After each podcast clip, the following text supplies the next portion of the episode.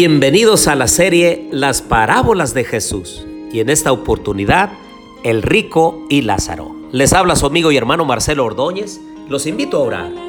Querido Dios y bondadoso Padre, en esta hora de la mañana te damos gracias por la vida que nos das.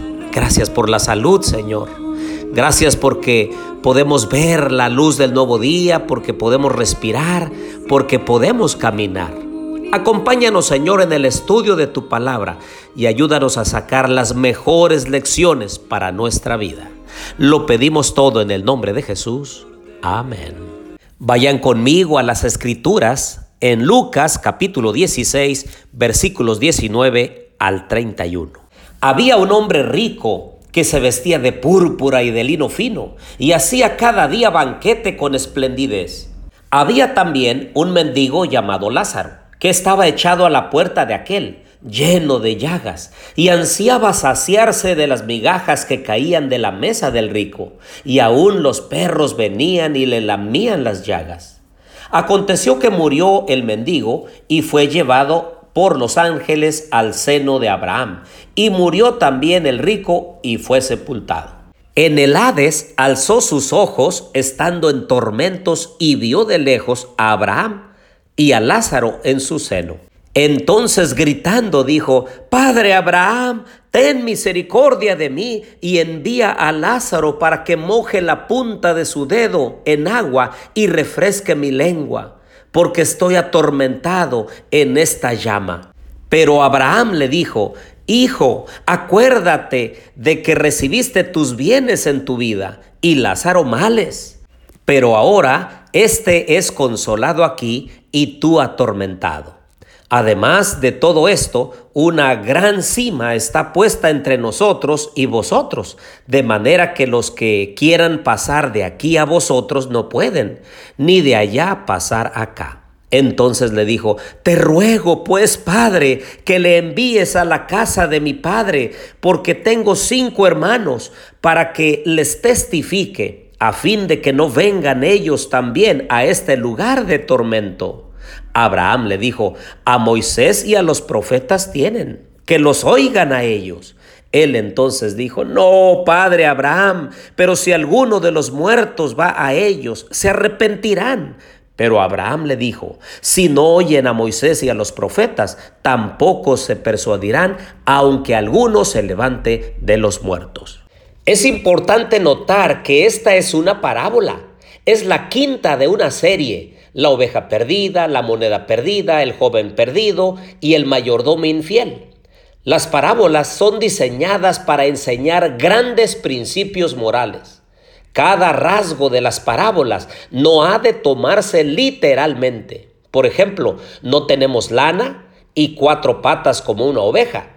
No somos de metal como una moneda. Lo importante de cada parábola es la gran enseñanza moral que incluye. Nos metemos en serios problemas si intentamos tomar cada detalle literalmente en vez de buscar la lección que Jesús está tratando de enseñar. A ver, pensemos por un instante que la parábola del rico y Lázaro es un relato literal. ¿Será que las personas podrán hablar entre el cielo y el infierno? ¿Pueden los que están en el cielo ver a quienes se queman en el infierno? ¿Podrán escuchar sus clamores?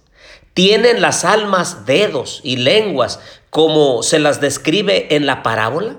¿Tiene Abraham un pecho o un seno tan grande como para acoger en él a todos los individuos que van al cielo?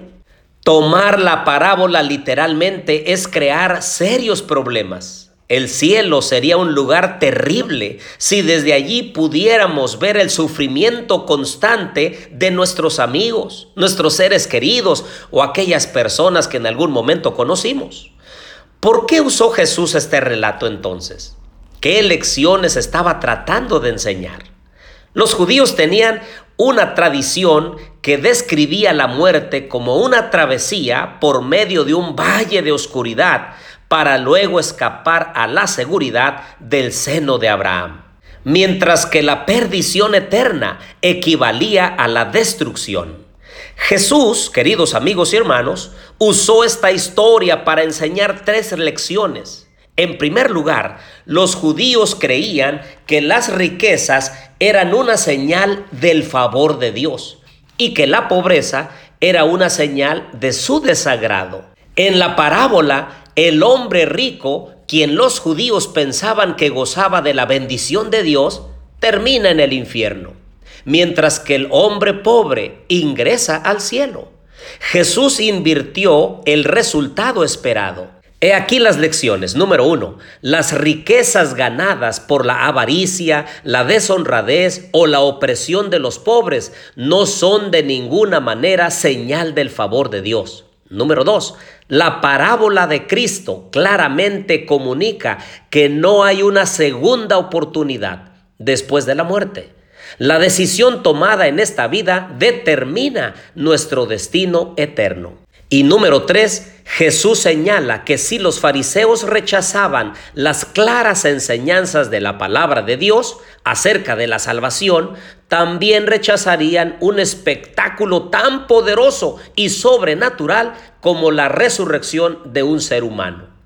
Los judíos siempre estaban pidiendo señales a Jesús una y otra vez. Él les dio la mayor de todas poco después levantó a Lázaro de los muertos, a Lázaro que era el hermano de María y de Marta. Como resultado, los judíos se sintieron amenazados e intentaron asesinar a Lázaro. Lo vemos registrado en Juan 12:10. También se sintieron tan airados contra Jesús que complotaron para destruirlo a él también habían leído la Biblia con un velo sobre sus ojos.